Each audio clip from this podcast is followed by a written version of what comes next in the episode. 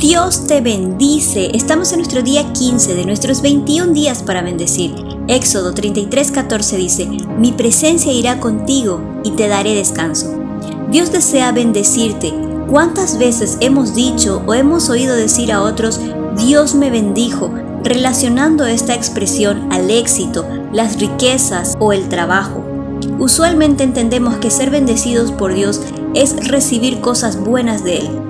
En este sentido podemos decir que la bendición de Dios es para todos, tanto para los creyentes como para los que no lo son, como dice Mateo 5:45.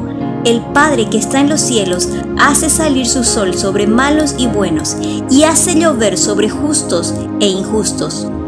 Pero, ¿acaso la bendición de Dios se limita solo a lo material?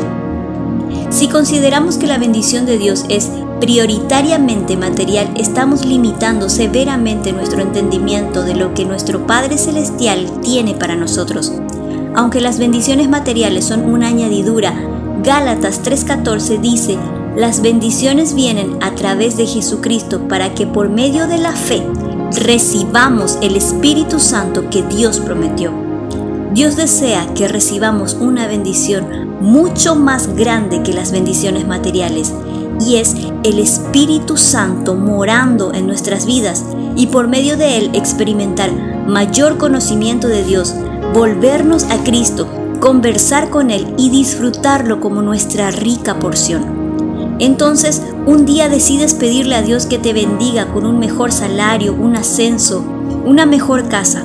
Luego consigues aquello que anhelabas, pero este nuevo cambio, la nueva adquisición, trajo consigo algunos inconvenientes. Entonces es cuando decides abrir tu corazón a Jesús y le pides sabiduría y fortaleza, que sea su espíritu todo lo que necesitas para enfrentar tus problemas o tus dificultades. De esa manera comenzarás a experimentar la plenitud de su presencia en tu vida y te dará paz en medio de cualquier circunstancia.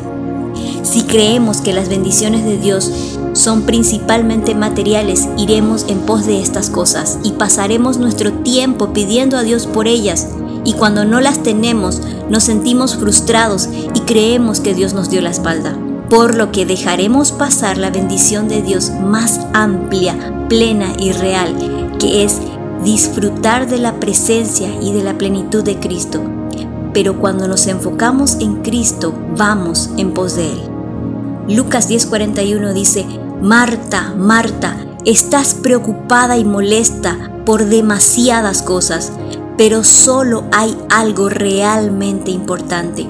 María ha elegido lo mejor y nadie se lo puede quitar. La mejor parte, lo mejor siempre es disfrutar de la presencia de Cristo.